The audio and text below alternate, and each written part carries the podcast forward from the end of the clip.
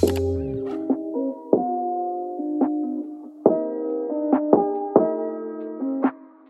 salut c'est Irvin le coach canin, bienvenue dans ce nouveau podcast du Toutou pour l'UFM. On est aujourd'hui le 20 novembre 2020, on est vendredi, il est actuellement 17h57 et je suis véritablement heureux de vous accueillir dans un nouveau podcast qui sera dédié aujourd'hui à Mel. Salut à toi Mel, merci de ta confiance. Alors ici c'est un podcast un petit peu spécial puisque je vais en fait répondre euh, bah, à une réponse que tu m'as donnée pour qu'on puisse optimiser. Donc du coup je vais la lire tout de suite, je te fais pas attendre plus longtemps, c'est parti, let's go. Alors... Salut Irvine, je me permets de revenir vers toi concernant la deuxième partie de mon post pour l'acceptation de notre chien par mon chien, ici je le rappelle, le fox de ma sœur.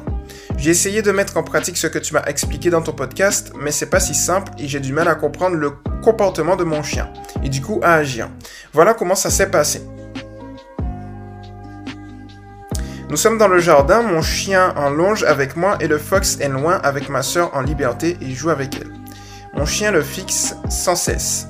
Quand j'attire son attention, il m'écoute et me regarde, mais dès que j'arrête, il fixe le fox en pleurant. Quand on les rapproche, le fox s'approche en rampant et une fois à hauteur de mon chien, il se met sur le dos et se mobilise. Mon chien se met au-dessus de lui et le fixe le sent. Et dès que le fox essaie de partir, se lever, là mon chien grogne et se jette sur lui. Nous avons fait trois tentatives, les trois fois se sont passées exactement pareil. Qu'en penses-tu? Que me conseilles-tu d'avance? Merci pour ton aide. C'est une question, enfin, c'est un constat qui est assez intéressant, Mel, parce que ça fait rentrer plusieurs paramètres en compte. Alors déjà, toutes celles et ceux qui m'écoutent, euh, si vous connaissez les méthodes traditionnelles, vous avez certainement le même constat que moi qui est obsolète et qui est faux on aurait tendance à dire eh bien, que le chien de Mel, sur la base euh, de ses dires, eh bien, qu'il y a un dominant et un soumis. Voilà. Le truc, c'est que ça, c'est faux. Et donc, je vais vous inviter dans ce podcast directement à vous poser les bonnes questions. On va réfléchir. Pourquoi je parle de ça justement? Parce qu'on nous a mis ça dans la tête tellement, tellement, tellement de fois. Le chien, il est au-dessus, il renifle, l'autre, il est en dessous, il se met sur le dos. Donc, on aurait tendance à dire ça en fait. Et comme je l'ai dit déjà dans plusieurs podcasts, eh bien effectivement, tout ce système, tout ce schéma, toute cette retranscription, oulala, oh, c'est un mot compliqué aussi, retranscription comportementale, c'est totalement faux, ce schéma de soumis, dominant, dominé, etc. Donc on oublie ce schéma, hop là, on le met à la poubelle. Maintenant, on va réfléchir à un nouveau type de comportement. Et là, il faut faire tout. Alors ici, Mel, comment j'interprète le comportement qui se passe? Je vais vous donner un petit peu, eh bien, mon expérience, mon retour à ce niveau-là. On a deux chiens un chien qui savait encoder, donc le fox de ta sœur, si je me trompe pas. Je vais regarder la publication pour pas me tromper. Mais si je me trompe pas, c'est hop hop hop, le fox de ta sœur. Et de l'autre côté, on a ton chien. Et euh, si on remet dans le contexte, ton chien en fait est socialisé avec quasiment tout, sauf les autres chiens. Si je me trompe pas, tu vas me corriger si je me trompe, mais il arrive à tolérer les femelles, mais il n'arrive pas à euh, tolérer correctement les mâles. Et c'est encore pire lorsqu'il est chez lui. Donc je t'avais donné plusieurs conseils euh, à ce niveau-là, dont la technique que tu as utilisée et qu'il faut maintenant optimiser. En fait, ce qui se passe, c'est qu'on a un chien donc, donc le chien de Mel, qui n'est pas codé vis-à-vis des autres chiens, qui ne connaît pas trop les signaux d'apaisement, etc. C'est un peu compliqué. Et de l'autre côté, en face, on a un chien qui doit sûrement être codé et qui va essayer de tempérer la situation. Donc du coup, on va avoir un rapport et deux états émotionnels diamétralement opposés. Alors lorsqu'on analyse un petit peu la chose, on va se rendre compte de quoi? C'est que lorsqu'on s'approche, euh, le fox s'approche en rampant et une fois... Alors, il est possible, si je me trompe pas, s'il rampe en s'approchant, il doit s'approcher doucement. Ce qu'il faut savoir, c'est qu'un chien qui s'approche doucement, c'est un signal d'apaisement déjà. Donc en fait, le fox, il essaye tout simplement d'apaiser ton autre chien.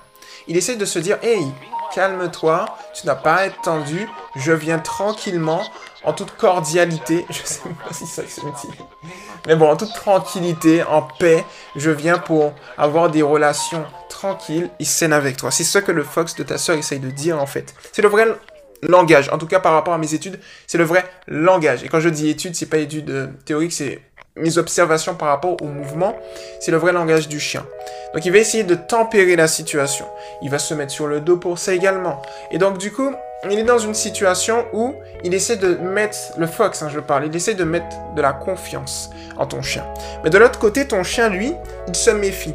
Donc du coup, ce qui se passe, c'est qu'il ne sait pas trop comment réagir. Donc il sera en phase de découverte, en phase d'observation intense. C'est-à-dire qu'on est sur cette base-là. Donc par conséquent, lorsque tu es effectivement, euh, je dirais, loin, à une certaine distance, alors je vais reprendre ta publication, mais si je me trompe pas, euh, tu dis un moment, euh, quand j'attire son attention, il m'écoute et me regarde, mais dès que j'arrête, il fixe le fox en pleurant. En fait, ici, tu vas avoir deux situations. Est-ce qu'il fixe le est-ce qu'il fixe pardon le fox en pleurant lorsque tu es euh, lorsqu'il voit le fox en train de jouer et lui il ne peut pas aller voir? Ou bien euh, c'est vraiment lorsque les deux en fait le fox observe et lui observe. Tu vois, tu as deux schémas comme ça.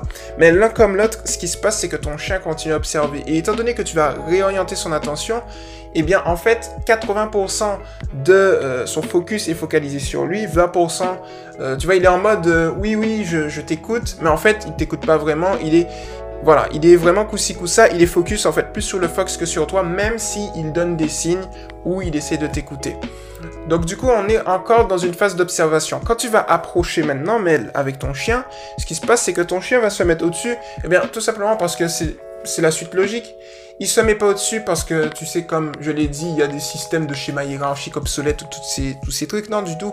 C'est que, en fait, eh bien, le Fox, il va essayer d'apaiser la situation. Et donc, du coup, lui, il sera dans une position euh, qui est celle-ci. Parce que le Fox, il est en bas. Donc, forcément, il est en haut, tu vois. C'est c'est un peu bête, mais en fait, c'est ça. Donc, du coup, il va juste être là en mode je renifle, j'observe, je continue à observer. Et quand le fox va essayer de partir, il y a une notion du mouvement qui va revenir, une notion d'excitation, un peu comme si ton chien il s'était canalisé et donc du coup il lâche tout parce qu'il voit une réaction peut-être celle qu'il attendait. Donc tu as la notion de mouvement, tu as la notion de j'essaie de sortir de cette situation de ton fox parce qu'il se rend compte peut-être, enfin le fox de ta soeur se rend peut-être compte, peut-être, euh, que euh, ce qu'il fait ne fonctionne pas. Donc il essaye d'aviser en conséquence de trouver une autre technique pour essayer d'apaiser ton chien. Donc au final, ton chien, toi, ta soeur, vous êtes dans une situation, ou tout du moins toi, le chien de ta soeur et ta soeur, vous êtes dans une situation vous essayez d'apaiser ton chien. Et donc le fox qui est en première, euh, comment dire ça, en front, il essaye, euh, voilà, avec ses codes, avec ses signaux de le faire. Peut-être qu'il y a d'autres signaux il n'y arrive pas, il essaye de, de, dévier certains signaux, il n'y arrive pas, et donc du coup, ton chien, lui, il adopte une attitude de réactivité d'une part pour, eh bien, extérioriser ton état, son état émotionnel, et d'autre part parce qu'il comprend pas, parce qu'il est un peu, tu vois, il lui manque des codes, en fait. Donc du coup, ce qu'il faut faire ici, c'est, ne t'inquiète pas à ce niveau-là, on va optimiser. La première chose que tu dois faire, c'est essayer de ne pas réorienter son attention. Euh, c'est vraiment de le laisser, tu vois, observer si tu veux, le chien. On va vraiment se focaliser sur ça. Donc imaginons tu te mets à 3 mètres. 3 mètres, on va essayer ça. Tu te mets avec ton chien, tu te mets avec le fox, 3 mètres, et tu dis rien. Tu ne le regardes pas, tu ne le touches pas, tu ne lui parles pas, tu le laisses juste observer, tu l'observes en fait. Et même chose pour le fox. Et donc ici, comme vous serez, enfin comme les deux chiens seront à 3 mètres, on va avoir la réaction suivante. Si ton chien pleure, tu le laisses pleurer. S'il aboie, tu le laisses aboyer. Si c'est beaucoup trop intense, tu recules d'un mètre et tu le laisses aboyer. Un petit peu, un petit peu. Tu le laisses aboyer. Voilà. On se met bien psychologiquement dans le fait où, eh bien, on est dans l'état psychologique où on va essayer, euh, je dirais, de, de le rééduquer. Donc, on est vraiment dans cet objectif. Donc, on va prendre le temps qu'il faut. On le laisse, on l'observe, on l'observe, on l'observe, on le laisse aboyer, on le laisse, si c'est pas trop intense, on le laisse aboyer, on le laisse, euh, voilà, pleurer tranquillement.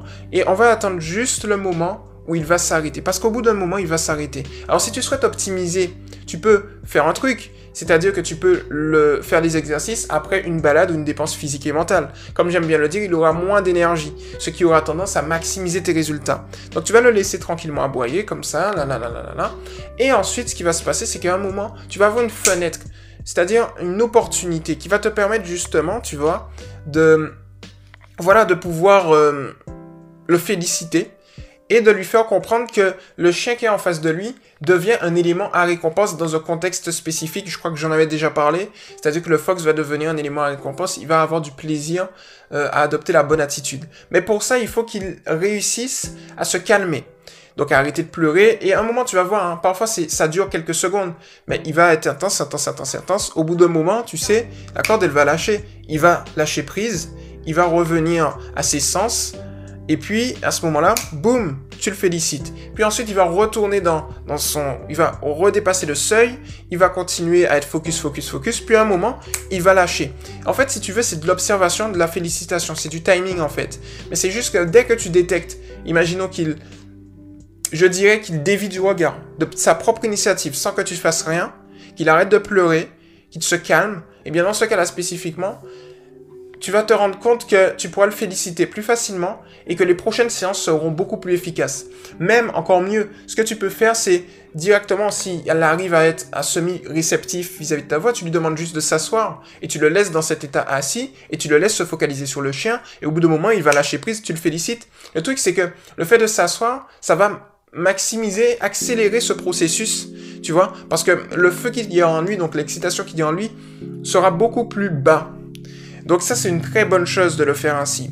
Donc tu vois, tous ces petits tips, le fait de les dépenser auparavant euh, fait qu'il aura moins d'énergie, donc du coup le fait de le faire s'asseoir aussi fait que ça va mieux canaliser son énergie, et tu gardes toujours la même stratégie, tu vois, on a juste optimisé, changé quelques paramètres, où tu vas plus réagir, tu vas réagir uniquement et eh bien, au moment où il va euh, se calmer, dévier du regard, où tu vas voir que l'intensité va baisser. Au niveau du Fox, il n'y aura pas grand chose à faire non plus. Si tu veux, euh, même j'ai envie de te dire, tout à l'heure j'avais parlé de deux situations où le Fox joue et donc du coup peut-être qu'il est frustré que de ne pas pouvoir jouer des choses comme ça. Ou bien euh, est-ce que c'est une situation où le Fox est face à face également? Ben en fait que ce soit l'un ou l'autre, on veut les deux situations parce qu'il faut que les deux situations soient résolues. Donc du coup sur cette base là, que ce soit l'un ou l'autre que le Fox joue ou pas, ça va pas, ça va importer peu. C'est-à-dire que ce qui importe pour l'instant, c'est de l'observer, détecter le moment, le bon timing où il va justement pouvoir, voilà, il va pouvoir euh, euh, lâcher prise, même si c'est deux secondes. Il faut savoir que deux secondes, au bout de deux secondes après, au prochain exercice, ce sera, 4, puis, puis 16, puis 32, puis 64, tu vois, plus un mois, euh, puis un mois, puis une minute, deux minutes, tu vois. Donc il va lâcher prise au fil du temps, au fil de l'eau. Il te suffit juste de quelques secondes, une petite brèche. C'est un peu comme si tu es au niveau d'une porte, la porte elle s'entrouvre, tu arrives à introduire ton pied, et ensuite dès que tu arrives à introduire ton pied, tu introduis ta jambe, puis ensuite tu introduis, introduis la moitié de ton corps, puis tout ton corps. Tu vois, donc il suffit de petits trucs tout petits pour justement ouvrir les horizons et permettre ensuite à ton chien de pouvoir plus facilement et plus euh, correctement euh, s'apaiser en fait, tu vois. Euh, et tout ça bien évidemment à la maison.